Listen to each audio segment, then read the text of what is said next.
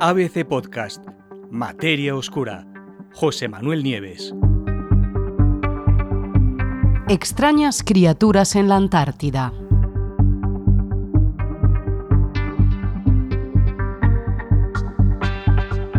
Un equipo de geólogos acaba de hacer en la Antártida, en el, en el, continente de hielo, uno de esos descubrimientos que pueden cambiar muchas cosas y lo ha hecho por casualidad.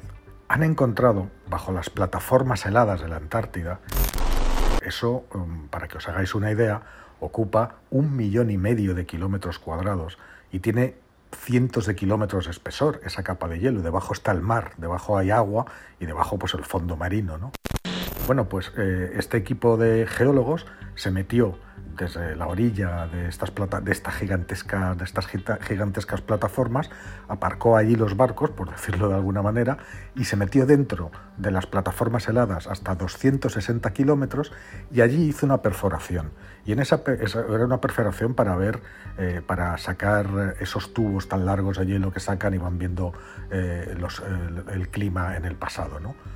Perforaron 900 metros de hielo, que se dice pronto, 900 metros para abajo, ¿no? y, finalmente llegaron al agua. Pero allí se encontraron con una sorpresa que no esperaban. Había una roca, eh, una roca de buen tamaño, y estaba completamente recubierta de formas de vida que los investigadores no habían visto jamás. La sorpresa fue, imaginaros, fue mayúscula. Nadie se esperaba allí, en la más absoluta oscuridad, imaginaros 900 metros de hielo por encima, negro absoluto, y una temperatura de cerca de 3 grados bajo cero, el agua, allí pudiera haber criaturas vivientes tan lejos absolutamente de todo. Os he dicho que estas plataformas, toda esta plataforma antártica helada, tiene un millón y medio de kilómetros de extensión. Pues bien, hasta el momento, de toda esa enorme superficie, solamente conocemos una pequeñísima parte, el equivalente a un campo de tenis, y eso gracias a ocho perforaciones, como esta que os estoy diciendo, que se han hecho en los, últimos años. Eh, desde luego, conocemos mucho mejor, en muchos sentidos, la superficie de Marte que, que, toda esa extensión. De hecho, se trata de uno de los lugares, eh, tanto por arriba como por debajo, que es lo que estamos hablando hoy, más inexplorados de la Tierra. ¿Qué tipo de animales había eh, encontrado en allí? Bueno, pues eh, lo que más sorprendió fue encontrar una serie de animales filtradores, tipo esponjas, que estos son animales fijos. Eh, ¿Por qué? Porque, porque este, estas criaturas que filtran el agua para, para, hacerse con los nutrientes que transporta el agua, esos nutrientes normalmente y siempre, siempre vienen de arriba. Pero es que estas criaturas arriba lo que tienen son casi un kilómetro de hielo, con lo cual no les cae nada. No se sabe, no se sabe qué es lo que pueden comer. ¿De dónde vienen? Pues según dicen los propios científicos, eh, es uno de esos, de, esos, de esos descubrimientos que plantea muchas más preguntas de las que, de las que contesta. ¿no? ¿Cómo llegaron hasta allí estas criaturas? ¿De qué se están alimentando? ¿Cuánto tiempo llevan viviendo en ese hábitat, tan tremendo? ¿no? ¿Habrá más piedras como esa recubiertas de vida en el fondo oceánico debajo de, los hielos de la Antártida? ¿Son las mismas especies que vemos fuera de la plataforma o son especies nuevas? Todo eso no, no, tiene respuesta, no tiene respuesta por ahora. ¿no? Lo que sí se sabe, lo que sí se sabe es que allí no debería de haber vida. No debería de haber vida según las teorías actuales. Porque se creía que allí no podía haber vida. A ver, hay varias teorías que tratan de explicar qué tipo de criaturas serían capaces de sobrevivir, de sobrevivir por debajo de esas plataformas heladas, ¿no? Pero la mayoría de esas teorías sugieren que la vida, toda la vida, se iría volviendo más y más escasa a medida que nos fuéramos alejando del mar abierto y de la luz solar. Eh, otros estudios ya habían encontrado en estos tipos de hábitats algunos pequeños depredadores carroñeros, pero móviles, como pececitos, gusanos, medusas, eh, krill, pequeños crustáceos. Pero se esperaba que los organismos que se alimentan filtrando el agua y que dependen, como os he dicho, por completo del suministro de alimentos que viene de arriba, no podrían prosperar bajo esta enorme capa de hielo. Esa es la razón precisamente de la inmensa sorpresa de los científicos cuando los geólogos que estaban perforando el hielo para recolectar muestras se toparon con esta, con esta, con esta roca. Eh, eh, al toparse con esta roca que hicieron, a través del mismo tubo de perforación bajaron una cámara y fue cuando vieron la roca y vieron toda que estaba completamente cubierta por extrañas criaturas.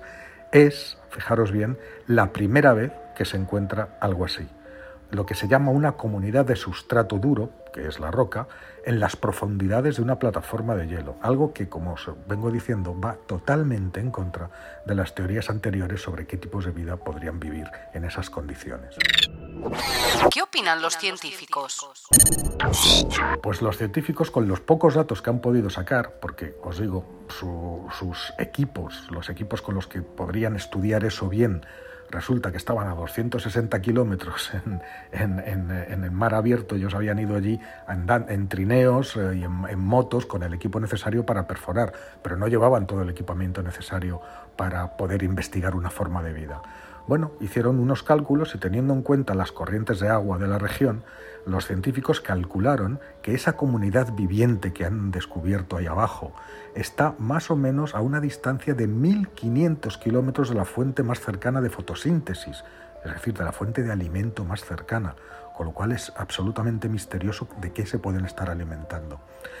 También se sabe que hay otros organismos que son capaces de recolectar nutrientes de los deshielos de los glaciares o de filtraciones de metano, pero todos coinciden, estos investigadores, en decir que va a ser imposible saber algo más sobre estas misteriosas criaturas hasta que no vuelvan allí eh, con las herramientas necesarias para recolectar las muestras, lo cual constituye un gran desafío porque hay que montar otra expedición, no les vale con la que están porque tendrán que volver 260 kilómetros con ese frío de ahí de 50 60 grados bajo cero, recoger los instrumentos en los barcos que los tienen ahí esperándoles y volver otra vez allí, ya no pueden.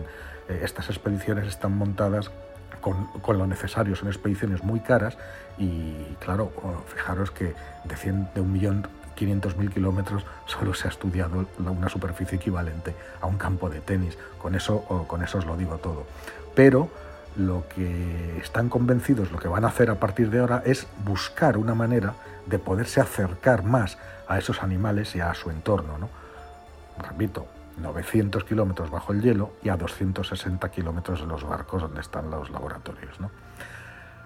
Es decir, se las van a tener que ingeniar y encontrar nuevas formas de acercarse. Desde luego es algo que se proponen hacer.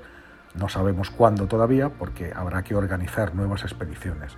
Pero fijaros que haber encontrado este tipo de vida en ese lugar tan inesperado nos abre las puertas, por ejemplo, para ver qué es lo que podría haber, por ejemplo, bajo las gruesas capas de hielo que hay en las lunas de Júpiter y de Saturno, como Encelado, de las que hemos hablado otras veces, que tienen océanos líquidos globales cubiertos por gruesas capas de kilómetros de hielo.